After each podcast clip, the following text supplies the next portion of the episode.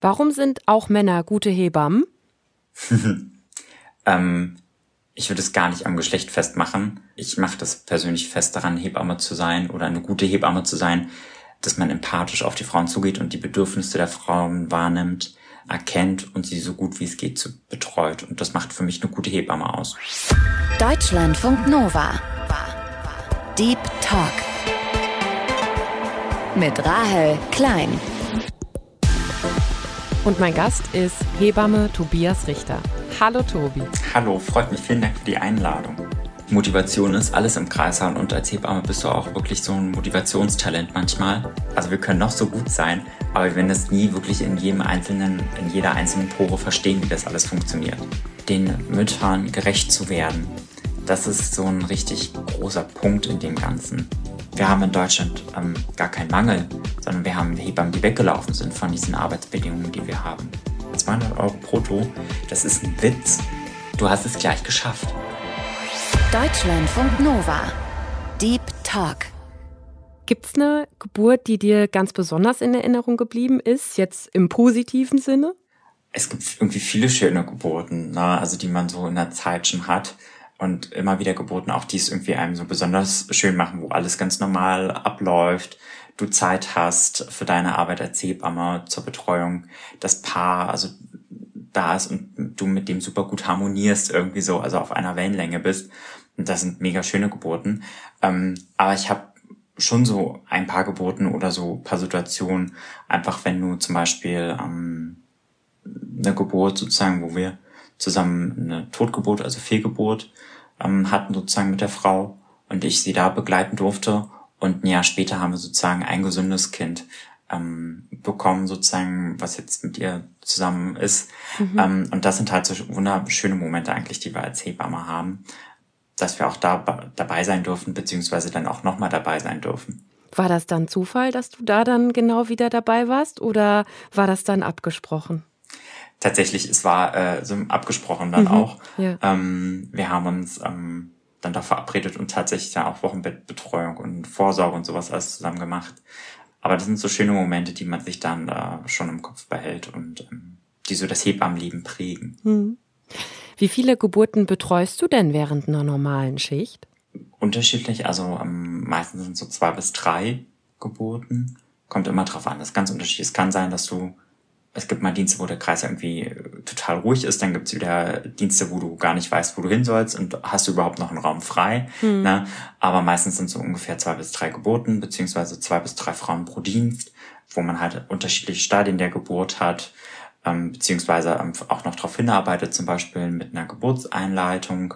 Alles solche Sachen, das läuft halt über den Kreissaal und da sind wir als Hebammen dann halt dafür auch zuständig. Mhm. Zwei bis drei Geburten klingt jetzt erstmal, also wie lang geht so eine Schicht? Geht die normale, in Anführungszeichen, neun Stunden oder geht die länger, kürzer oder wie ist es? Also es gibt unterschiedliche Schichtmodelle. Ja. In Deutschland wie bei uns in der Klinik, wir haben das Dreischichtmodell, das heißt ähm, Frühdienst, Spätdienst und Nachtdienst. Ähm, und das sind achteinhalb Stunden. Mhm aber ganz oft natürlich auch länger, weil ähm, dann irgendwie doch noch kurz vor Feierabend eine Geburt ansteht oder wie auch immer. Ähm, also es ist wirklich nicht so achteinhalb Stunden und fertig und tschüss, sondern man macht wirklich seine Arbeit ähm, noch zu Ende und ähm, das dauert dann halt auch immer mal länger als achteinhalb Stunden. Weil man dann auch nicht mitten in der Geburt natürlich sagt, ja, ciao, ne? Die, die Kollegin, der Kollege übernimmt jetzt. Also kommt natürlich ganz drauf an, ne? aber wenn, wenn es jetzt halt wirklich zum Ende hingeht, dann äh, macht man meistens auch noch wirklich die Geburt fertig. Weil ich finde auch, ich persönlich als Hebamme sehe es halt immer so schade, wenn ich nach achteinhalb Stunden irgendwie zusammen mit dem Paar gearbeitet habe und dann sage ich, tschüss, auf Wiedersehen, äh, ich gehe jetzt mal nach Hause. Ja. Ähm, mhm. na, also das, das kann ich irgendwie so als Hebamme nicht. Also ich mache das dann schon gerne auch fertig und dann geht's halt ein bisschen später nach Hause. Und wann würdest du am Ende von der Schicht, wenn du dann wieder zu Hause bist, sagen oder auch so reflektieren, ach, das war eine gute Schicht. Was macht eine gute Schicht aus? Eine gute Schicht macht aus, wenn ich einfach Zeit habe für die Frauen, für die Paare und dem wirklich eine gute Geburt ermöglichen kann. Also wenn ich wirklich eins zu eins betreuen kann, wenn ich dabei sein kann, wenn ich mich richtig darauf einlassen kann. Also krasse Tür zu, Hebamme drin, komme was wolle sozusagen. Mhm. Das sind eigentlich die schönsten Geburten. Dann ist das Kind da und dann bleiben die Frauen ja noch, ähm, beziehungsweise die Paare zwei Stunden bei uns im Kreissaal und dann ähm, verlegen wir auf die Wochenbettstation, wenn alles gut ist. Und dass man da einfach ganz gemütlich Zeit hat. Also für mich ist es wirklich, dass man so viel Zeit wie möglich hat und einfach so ein schönes Miteinander ist und das ganz entspannt irgendwie. Also nicht irgendwie Hektik und du musst da und da und da, sondern einfach Zeit hat. Wie viel Prozent deiner Schichten laufen so ab? Naja, es sind äh, relativ wenig. Also ähm, jetzt gerade, wir sind ja jetzt in den Sommermonaten, jetzt nimmt es auch wieder zu, dass man ähm, wieder viel am Rotieren auch ist, ne? also relativ viel zu tun hat. Es sind schon so ähm, 70, 80 Prozent der Schichten, wo man am Rotieren ist. Wo du am Rotieren bist. Ich wollte gerade sagen, nicht 70, ja. 80 Prozent, wo du dann eine entspannte nee. 1 zu 1 Betreuung machen mhm. kannst. Ne? Das wäre schön wahrscheinlich. Ja, auf jeden Fall. Und das ist leider das Problem, was wir haben in Deutschland.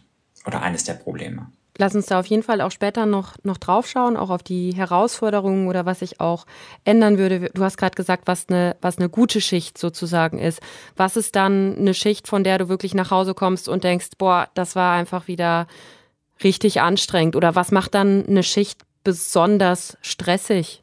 Also so eine Schicht ist meistens, dass die, wie gesagt, nicht pünktlich vorbei ist, sondern dass du dann irgendwie nach einer Stunde oder anderthalb Stunden oder na, also dann zu Hause bist und fertig bist mit deiner Schicht und dass du halt irgendwie nur hin und her gelaufen bist, da eine Geburt gemacht hast, dann weiter in den nächsten Kreissaal, dann bist du vielleicht noch zum Notkaiserschnitt gelaufen, ähm, weil das irgendwie eine vorzeitige Plazenterlösung war. Dann kommst du wieder raus, dann musst du nebenbei schreiben und dann klingelt's wieder in der Tür ähm, und dann kommt die nächste Frau mit Wehen irgendwie. Und das ist halt so eine Schicht, wo du halt wirklich ganz schön zu tun hast. Ne? Und ich bin ja nicht alleine im Dienst. Ne? Das muss ich auch dazu sagen. Also mhm. wir sind ja mindestens zu dritt, meistens zu viert, eher jetzt wieder so zu dritt. Und äh, die Kolleginnen haben genauso viel zu tun. Also wir gucken wirklich, dass jeder sozusagen sich das so die Waage hält, dass jeder sozusagen ähm, die gleiche Arbeitsbelastung in dem Moment hat. Ist natürlich nicht immer möglich, um Gottes Willen. Aber wir gucken da schon drauf und das ist halt leider dann einfach das Problem und wo man dann immer denkt, okay, boah, das war jetzt heute echt wieder so ein Dienst mein lieber Scholli irgendwie, das war nicht ohne. Ist das dann auch die größte Herausforderung bei so einer Schicht, auch unterschiedlichen werdenden Müttern dann in dem Zeitraum gerecht zu werden in diesen unterschiedlichen Stadien? Oder was würdest du sagen, ist wirklich so die große Herausforderung? Das ist vollkommen richtig, was du schon gesagt hast. Also den Müttern gerecht zu werden das ist so ein richtig großer Punkt in dem Ganzen. Also du kannst mit so einer Arbeitsweise oder mit dem Arbeitspensum dann nicht allen gerecht werden, so wie sie es brauchen. Ja, und so wie du, du hast ja erzählt, mal auch einen persönlichen, einen persönlichen Anspruch an dich selbst, ähm, wie du betreust, ähm, was du jetzt noch gerne machen würdest, wie du die Frau gerne unterstützen willst. Ne? Ähm, und das sind halt so Sachen, die schaffst du einfach nicht. Tobias Richter ist 23 Jahre alt und arbeitet in einer Berliner Klinik als Hebamme. Früher hießen männliche Hebammen noch Entbindungspfleger, aber seit die Hebammenausbildung Anfang 2020 reformiert wurde, gilt die Bezeichnung Hebamme für alle, egal welchen Geschlechts. Seitdem ist die Ausbildung zur Hebamme auch künftig keine reine Ausbildung mehr, sondern ein duales Studium. Und Tobi ist in seinem Berufsfeld als Mann auf jeden Fall eine Ausnahme. Es gibt zwar keine offiziellen Zahlen, aber die meisten Schätzungen gehen davon aus, dass von den rund 26.000 Hebammen in Deutschland um die 30 Männer sind. Und Tobi ist eben einer von ihnen. Und unter Hebamme Tobi ist er außerdem auf Instagram aktiv und gibt da Einblicke in seinen Berufsalltag. Warum wolltest du denn überhaupt Hebamme werden? Oder wann war dir klar, dass du Hebamme werden wolltest? Na, ich war so ungefähr 14, 15. Mhm. Ähm, und da ging es dann halt so in die Richtung Schulpraktikum. Du musstest gucken, okay, was willst du später mal machen? Und habe dann so in einem Bereich Pflege geguckt und ähm, Gesundheitswesen und Sozialwesen, was mich ähm, da so begeistert. Und meine Mutter hat schon ganz lange als Hebamme gearbeitet und das fand ich eigentlich immer ganz spannend ähm, und habe dann ähm, irgendwann gesagt, okay, mich mit diesem Beruf auch näher auseinandergesetzt eigentlich. Was heißt es, als Hebamme zu arbeiten? Wie heißt es überhaupt für Männer, als Hebamme zu arbeiten? Wie viele Männer arbeiten als Hebamme überhaupt? Das waren alles so Sachen. Habe den ersten Pflegepraktikum gemacht und habe halt relativ schnell gemerkt, okay, das ist gar nicht so das, was mir Spaß macht. Und dann bin ich in den Kreisel gegangen und habe dann zwei Wochen erstmal Praktikum gemacht und war danach total begeistert, habe gesagt, wow, cool. Also das ist wirklich mega spannend gewesen, eine mega krasse Erfahrung einfach auch, die mich so geprägt hat, ähm, dass ich gesagt habe, okay, ich will das auf jeden Fall auch machen. Was daran ist so das, was dich so geprägt hat? Also was hast du oder empfindest du ja wahrscheinlich immer noch als so spannend an dem Beruf? Für mich einfach diese Geburt, also so ein Geburtsvorgang, dass sie halt einfach, dass eine Frau kommt oder ein Paar kommt sozusagen in den Kreislauf, schwanger ist und dann nach unterschiedlich vielen Stunden, wie auch immer, nach Wehen und welche Komplikationen oder welche Sachen so eine Geburt halt auch alles mit sich bringt, dann irgendwann als Familie diesen, diese Abteilung wieder verlässt sozusagen. Hm. Ja. Und ähm, das ist halt einfach, was der Körper leistet, was der Körper der Frau einfach ableisten kann in solchen Momenten einfach und teilweise auch über sich hinausgeht. Das ist halt einfach ein mega, mega krasser Prozess und da gibt es so viele Bücher drüber und so jeder hat irgendeine Meinung darüber. Ähm, aber schlussendlich verstehen wir es immer noch nicht. Also wir können noch so gut sein, aber wir werden es nie wirklich in jedem einzelnen, in jeder einzelnen Pore verstehen, wie das alles funktioniert. Und wie der Körper das wahrscheinlich auch hinkriegt, ne? Und über sich hinauswächst irgendwie dann in so einem Geburtsvorgang. Genau, also du wirst ja ausgebildet und liest und machst und tust und denkst so, boah, jetzt hast du verstanden. Und dann kommt wieder eine Frau, die es dir beweist, ganz anders und funktioniert alles. Und im Buch steht, nee, geht gar nicht so. Und dann so, geht doch, also weißt du? Und das sind halt so Sachen einfach, die es halt unglaublich spannend machen, in so einem Bereich zu arbeiten. Und während deiner Ausbildung, gab es da irgendwie kritische Blicke oder was auch immer? Oder haben die sich einfach gefreut, dass auch mal ein Mann da war? naja, weiß nicht, vielleicht konnten sie es nicht so zeigen, ihre Freude. Äh, ganz im Gegenteil.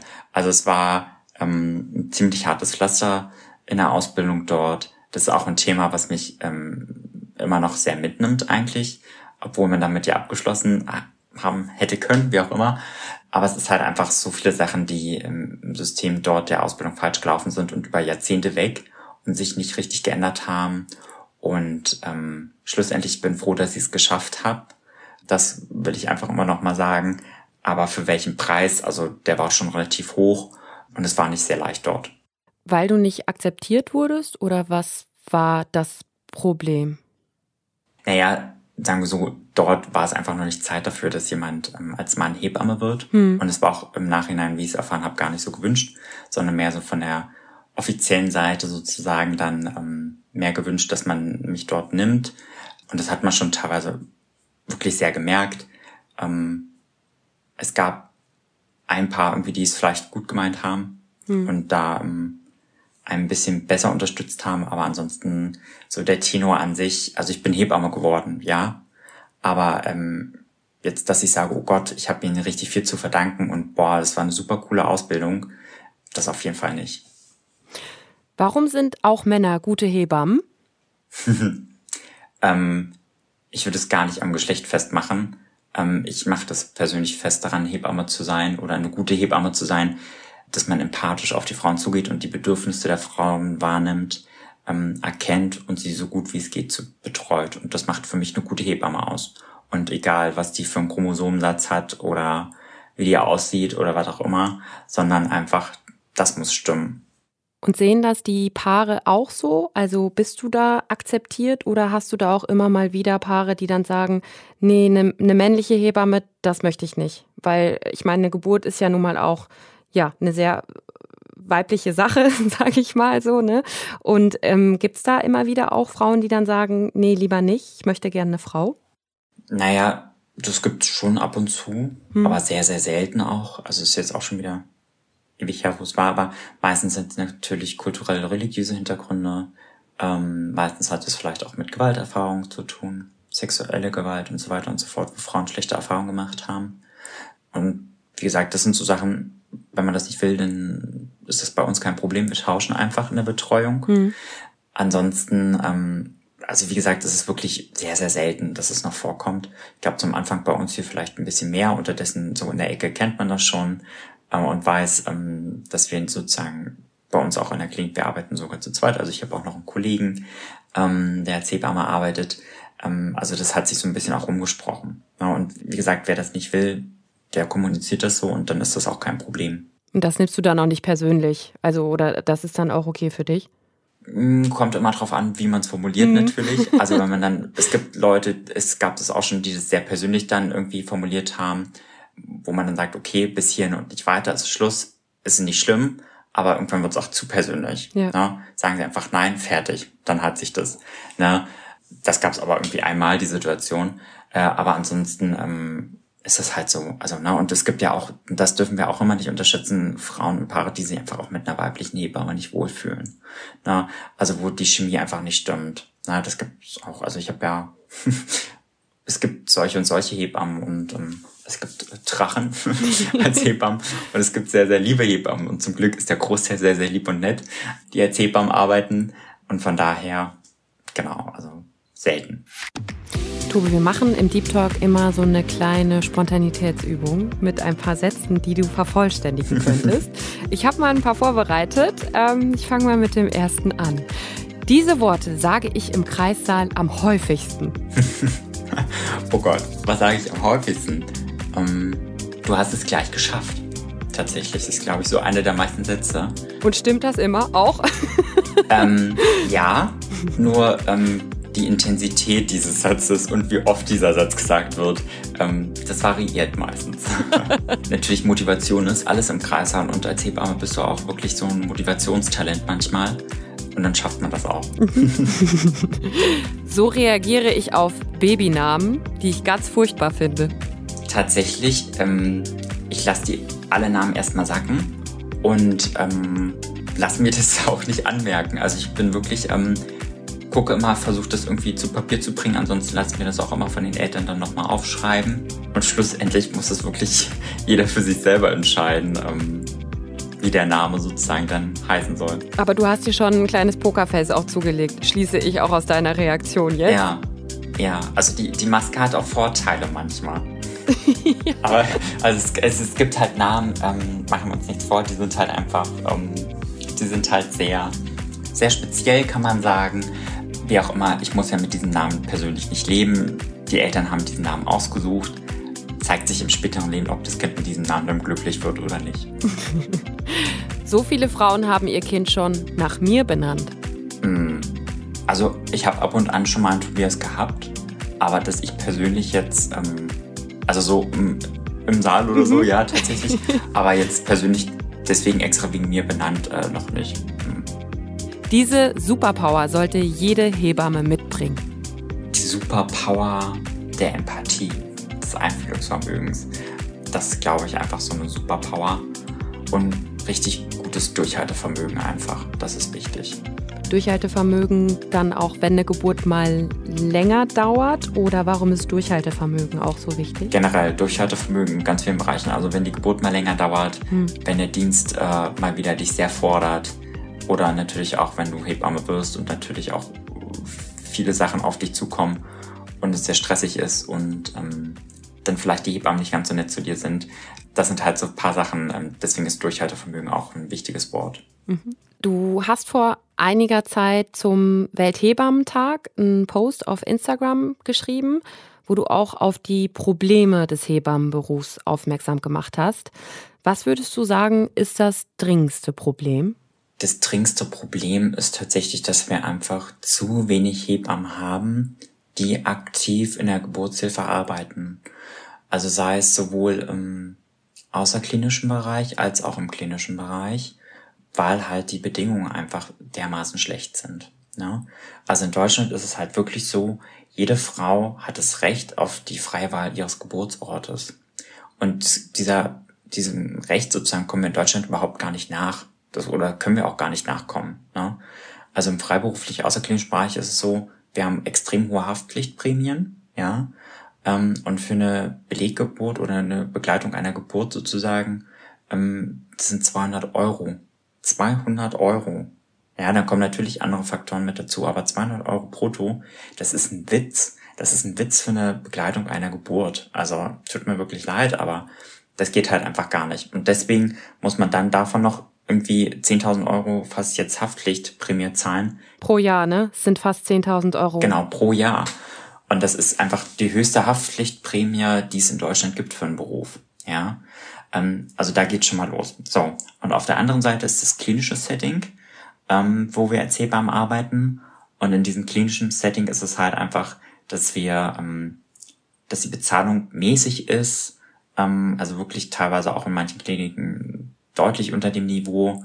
ähm, dass aber die Arbeitsbelastung in den Kliniken deutlich höher sind, weil noch zusätzlich organisatorische Aufgaben mit dazukommen, ähm, weil natürlich dort keine 1 zu 1 Betreuung stattfindet in den Kliniken, ähm, sondern wirklich nur, also seltenst, wenn es geht, aber ansonsten wirklich meistens mehrere Frauen gleichzeitig betreut werden müssen ähm, und so weiter und so fort. Und das sind halt für viele Kolleginnen und Kollegen einfach die Punkte, wo sie gesagt haben, okay, ich steige aus diesem System aus. Na? Und dadurch ist es halt dazu gekommen, dass halt immer weniger Hebammen in diesem Bereich arbeiten. Wir hätten in Deutschland gar keinen richtig, also teilweise würde ich sagen, diesen Begriff Hebammenmangel, der wird ja immer verwendet irgendwie auch. Wir haben in Deutschland ähm, gar keinen Mangel, sondern wir haben Hebammen, die weggelaufen sind von diesen Arbeitsbedingungen, die wir haben. Ja. Und wenn wir die Hebammen wieder zurückholen in den Beruf und zusätzlich noch gucken, dass wir gut praktisch ausbilden jetzt im Studium, dann können wir eine gute Geburtshilfe auch leisten. Aber dafür muss die Politik uns sehen. Die Bedingungen müssen besser werden, also die Bezahlung, ähm, Entlassung von organisatorischen Tätigkeiten der Hebammen, solche Sachen halt alles, die müssen jetzt kommen und dann können wir gute Geburtshilfe auch leisten. Es steht ja im Koalitionsvertrag, dass eine 1 zu 1 Betreuung in der akuten Phase der Geburt künftig gewährleistet werden soll. Hast du die Hoffnung, dass das auch wirklich umgesetzt wird und passieren kann? Ich naja, hoffen ist viel. Ich glaube eher, ehrlich gesagt nicht. Und ich glaube auch ehrlich nicht, dass dieser Koalitionsvertrag, also das ist zwar niedergeschrieben, das ist ja schön und es wurde aufgenommen, aber sind wir ganz ehrlich, ähm, bis zur nächsten Wahl ähm, werden wir dieses Ziel nicht erreicht haben, wenn wir so dran arbeiten an diesem Ziel. Die Hebammen, die müssen ja auch erstmal jetzt wieder weiter sozusagen in ihrem Studium ausgebildet werden. Das sind ja auch nochmal dreieinhalb äh, bis vier Jahre teilweise, die, wie dieses Studium jetzt läuft ähm, beziehungsweise die restlichen Ausbildungen noch, die laufen, das. Und beziehungsweise es müssen halt einfach jetzt akut dann auch Programme wieder kommen, ne? einfach wie wir die Hebammen wieder zurückholen in die Kreissäle. Dann könnte es vielleicht was werden, aber ehrlich gesagt glaube ich nicht, dass wir was also erreichen jetzt bis zur nächsten Wahl ist das, dass es ja, also dass die Arbeitsbedingungen auch wirklich nicht besonders gut sind, dass Hebammen auch überlastet sind. Führt das auch dazu, dass ihr Frauen auch aktiv wegschicken müsst, weil ihr die gar nicht ähm, in der Geburt begleiten könnt? Also dass eine Frau, die ja Wehen hat, in ein anderes Krankenhaus muss? Also bei uns ist es so im Haus eigentlich gesagt, dass wir wirklich niemanden wegschicken. Mhm. Teilweise muss ich dazu sagen, auch leider, weil ähm, das bringt natürlich einfach den, es bringt ja den Frauen sozusagen nichts, sie haben ja keinen Benefit davon, wenn die Hebamme eh schon viel zu tun hat und dann kommt sie noch dazu und vielleicht in einer anderen Klinik wäre jetzt gerade ein Platz und die Hebamme ähm, hat vielleicht gerade gar nichts zu tun. Ja, das kann ja auch mal sein.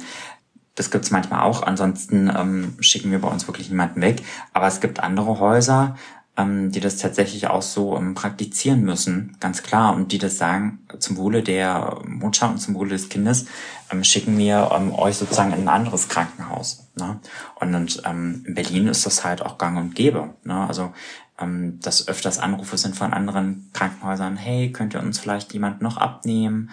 Beziehungsweise bei uns zum Beispiel, wenn wir dann das wirklich machen, dass wir meistens Frauen haben mit Risikoschwangerschaften oder Frühgeburten, die wir dann sozusagen auf unserer Kinderintensivstation dann nicht versorgen können, dass wir sozusagen dann auch ähm, in andere Häuser dann verlegen. Aber das sind halt so Sachen, die halt auch zunehmen. Ne? Und auch gerade im ländlichen Raum, dass die Frauen dann überall hingefahren werden. Und selbst wir haben auch schon von Berlin aus äh, nach Brandenburg verlegen müssen, weil die Kapazitäten erreicht sind. Mhm. Na, und das kann halt einfach nicht sein, dass ich in Deutschland als schwangere Frau, wenn ich einfach nur mein Kind gebären möchte, einfach hört sich einfach an, aber so einfach ein Kind gebären möchte, ähm, dann mit unter Wien irgendwie durch die ganze Stadt gefahren wäre oder vor die Stadtgrenze vielleicht noch, weil es keinen Platz mehr gibt. Also in 2022, wo sind wir denn? Hm. In so einem zivilisierten Land wie Deutschland. Laut dem Entgeltatlas der Bundesagentur für Arbeit liegt das mittlere monatliche Bruttogehalt für eine Hebamme in Deutschland bei rund 3700 Euro. Mal zum Vergleich, bei AltenpflegerInnen sind es knapp 3200, bei ÄrztInnen 6300. Die Bezahlung von Hebammen ist also jetzt nicht unterirdisch oder so, aber wenn man sich eben die hohe Arbeitsbelastung anschaut, dann relativiert sich das eben auch wieder. Und um auch noch mal kurz auf den Koalitionsvertrag zurückzukommen, da steht, wie gesagt, unter anderem drin, dass die Koalition einen Personalschlüssel für eine 1 zu 1 Betreuung durch Hebammen einführen will, während wesentlicher Phasen der Geburt. Das finden viele grundsätzlich gut, auch wenn man, wie Tobi ja auch sagt, natürlich erstmal die Hebammen wieder zurück in den Beruf holen muss. Und diese Einschränkung für wesentliche Phasen der Geburt, die wird zum Teil auch kritisiert, weil HebammenvertreterInnen zum Beispiel sagen, dass Gebärende in allen Phasen der Geburt gut begleitet werden müssen. Wie wirkt sich das ganz konkret auch dann auf die Geburt oder den Geburtsvorgang aus, wenn du an einem Tag drei bis vier Frauen oder zwei, drei bis vier Frauen betreuen musst und das alles gleichzeitig? Also wie muss man sich das dann vorstellen? Gehst du dann dahin und die, weiß ich nicht, Geburt ist vielleicht auch gerade abgeschlossen und du musst aber sofort weiter und hast keine Zeit, ja, der Frau vielleicht auch zu zeigen, wie sie das Kind jetzt stillen kann? Oder an welchen Schrauben merkt man das dann ganz konkret, dass da einfach wirklich mehr Zeit sein müsste? Naja, die Schritte werden, die werden kürzer sozusagen. Also ich versuche, die Schritte alle auszuführen, aber die Zeit wird kürzer. Heißt, es gibt auch viel einfach diesen Smalltalk oder einfach, dass die Hebamme anwesend ist. Das ist ja ganz viel schon was Hebammenarbeit einfach eine Anwesenheit, hm. eine Sicherheit, dass da jemand ist, der Ahnung hat sozusagen. Das ist für viele einfach auch schon wichtig. Ähm, aber natürlich, ähm, ganz klar, also wir wissen auch von Studien, dass ähm, wenn wir natürlich nicht da sind, Hebammen, dass der Schmerzmittelverbrauch mehr wird, dass wir, dass die PDA-Rate steigt, dass die Interventionsrate generell natürlich in die Höhe geht. Das heißt, wenn ich PDA habe, brauche ich vielleicht auch einen Wehentropf zur Wehenunterstützung wieder oder halt andere Sachen, die sich damit ziehen. Vielleicht geht die Geburt dann nicht voran, sie kommt in Stocken, weil ne, dann ähm, kommt es dazu, dass es ein Kaiserschnitt wird oder dass ich vielleicht auch eine Saugglocke ähm, brauche sozusagen, ähm, um den letzten Meter sozusagen der Geburt zu schaffen. Das sind halt so Sachen, die vielleicht in manchen Momenten noch einfach anders laufen würde, wenn man Zeit hätte dafür. Hm. Das Thema Gewalt bei der Geburt, während der Geburt ist ja in den letzten Jahren auch immer mehr in den, in den Fokus gekommen. Es gibt da verschiedene Umfragen zu, die zeigen, dass teilweise jede dritte Frau während der Geburt entweder körperliche, aber auch eben verbale Gewalt erlebt. Würdest du sagen, dass dieser Zeitdruck und diese schlechten Arbeitsbedingungen auch von Hebammen auch dazu beitragen, dass diese Erfahrungen auch von vielen Frauen gemacht werden? Auf jeden Fall.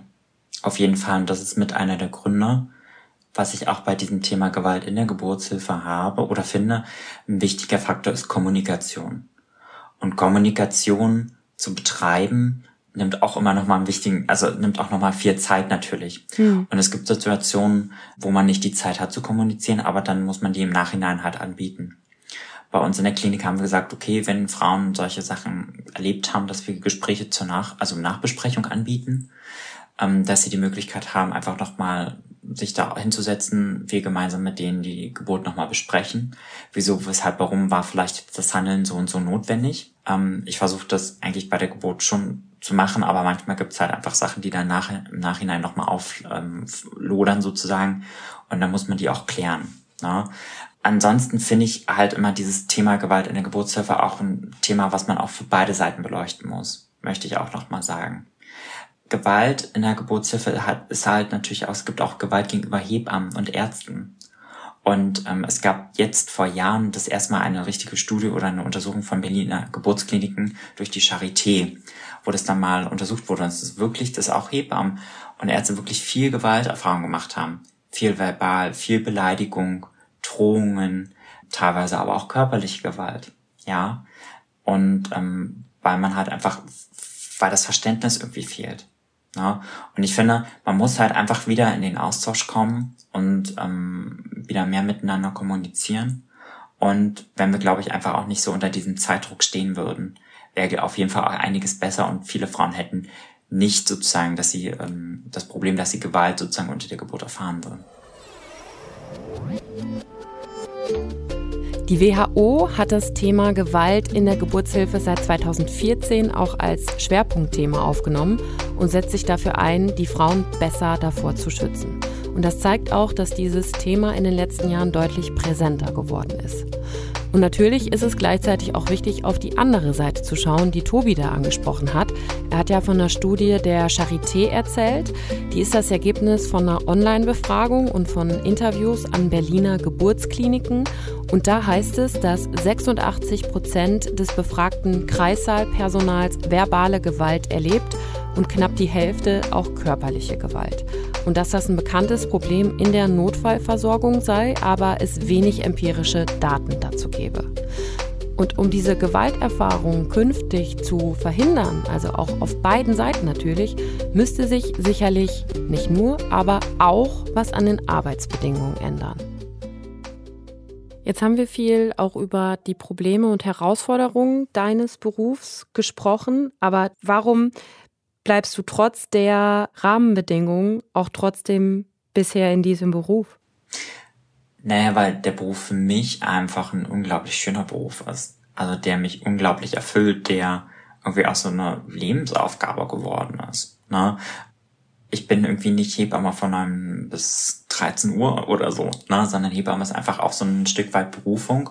Und ähm, einfach auch, wir haben noch so, so, so, so viel zu tun einfach ja, in Deutschland, was wir für unseren Berufsstand ändern müssen und ähm, was ich sozusagen in meiner Arbeitszeit noch sozusagen unterbringe, ähm, einfach, dass wir darüber sprechen, ja, was wir eigentlich für einen unglaublich wunderschönen Beruf haben, der unglaublich schön ist, unglaublich cool ist, ähm, unglaublich viel Spaß macht, eigentlich als Hebamme zu arbeiten und ähm, einfach eine Geburt zu begleiten, irgendwie so an diesem Anfang des Lebens dabei zu sein.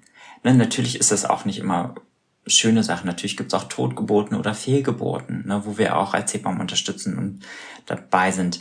Aber ähm, einfach so an solchen Momenten dabei zu sein, eine Frau bei ihrem, bei so einem wichtigen Moment zu unterstützen, ich glaube, das ist einfach das, was diesen Hebammenberuf ausmacht und was so unglaublich schön ist an diesem Beruf. Wenn es jetzt eine Sache geben würde, die du sofort ändern könntest, um die Rahmenbedingungen im Hebammenberuf noch besser zu machen, was wäre das? Eine Sache glaube, ich würde die Hebammen entlohnen, gerecht entlohnen für ihre Arbeit. Und ähm, ich würde bessere Arbeitsbedingungen schaffen. Oder auch mal so ein Urlaub oder mehr Urlaub einfach für die Hebammen, irgendwie mal alle Hebammen. Mal einfach aus dem Beruf ausladen sozusagen und dann genug Vertretungshebammen haben sozusagen, dass das alles läuft, aber dass es einfach mal auch Pausen gibt, ähm, sie mal entspannen können und ähm, sie einfach das Geld erhalten für ihren Beruf oder für ihre Berufung, das sie verdient haben. Stichwort Pausen. Kannst du eigentlich während so einer Schicht eine Pause machen oder bist du immer am Rotieren? Kommt drauf an, ne, wie der Dienst so läuft. Ähm, es gibt Dienste, wo wir die Möglichkeit haben, Pause zu machen, aber ansonsten fällt die eigene Pause ganz oft auch mal hinten runter. Ähm, dann wird ähm, mal kurz gegessen, vielleicht auch mal ganz schnell auf Toilette gegangen. aber ansonsten ist nicht viel Zeit, irgendwie so eine halbe Stunde mal richtig raus aus dem Kreissaal mal Pause zu machen oder so, das ist schon echt selten geworden. Ja, und ansonsten, wir haben natürlich auch einen Bereich, wo wir natürlich immer auch da sind für die Frauen und es natürlich auch ein Akutbereich ist. Ja, ähm, also ich kann nicht sagen, tschüss, auf Wiedersehen, ich gehe jetzt erstmal eine halbe Stunde Pause machen irgendwie und der Kreis halt, da ist jetzt sozusagen niemand und die Frau äh, kriegt ihr Kind alleine vor der Tür. Ne? Mhm. Das geht halt nicht. Also deswegen, man ist so immer auch so ein bisschen auf, immer nervös und sozusagen auch so ein bisschen geladen und so und muss immer gucken, okay, so richtig Pause ist halt einfach nicht möglich bei uns. Und glaubst du, dass es in den nächsten Jahren normaler wird, dass es auch männliche Hebammen gibt? Also gibt es mehr männlichen Nachwuchs oder wie ist da so die Tendenz? Ich glaube schon. Und das sehe ich ja auch, also als ich 2015 beworben habe, war ich auf weiter Flur, glaube ich, hm. Ähm, relativ allein oder gab's, man, hat man da gehört und da gehört. Aber es wird jetzt schon mehr so, auch an Schulen und an den Studiengängen, was man so jetzt mal hört. Und da ist mal ein Kollege und da kommt jetzt auch ein Mann oder so. Und das ist auch gut einfach, weil wir möchten halt auch so divers wie unsere Paare sind und Frauen, die wir begleiten, ähm, so divers ähm, ist auch unser Hebammenberuf. Ja, und ähm, wir müssen halt einfach wir stehen immer für Vielfalt und ähm, die ganzen alternativen Hebammen und so weiter und so fort. Ne? Also viele sagen ja auch immer, okay, wenn man gefragt wird, wie stellt man sich eine Hebamme vor, naja, die Alternative und die Strickliesel und so weiter und so fort. Ne? das sind wir gar nicht. Also wir als Hebammen, wir sind echt so ein bunt durchmischtes äh, Völkchen irgendwie. Ähm, 26.000 arbeiten ja in Deutschland als Hebamme, ähm, 26.000 Personen. Und ähm, ich hoffe auch, dass wir einfach so eine wirklich gute, bunte Durchmischung haben und einfach, dass für jede Frau die optimale Hebamme dabei ist. Sagt Tobias Richter, Hebamme Tobi im Deep Talk auf Deutschlandfunk Nova. Ich danke dir ganz herzlich fürs Gespräch, Tobi. Ich danke dir auch. Vielen Dank. Das war der Deep Talk für diese Woche. Ich bin Rahel Klein, sage bis bald, passt gut auf euch auf. Ciao. Deutschlandfunk Nova. Deep Talk. Jeden Mittwoch neu. Auf deutschlandfunknova.de und überall, wo es Podcasts gibt. Deine Podcasts.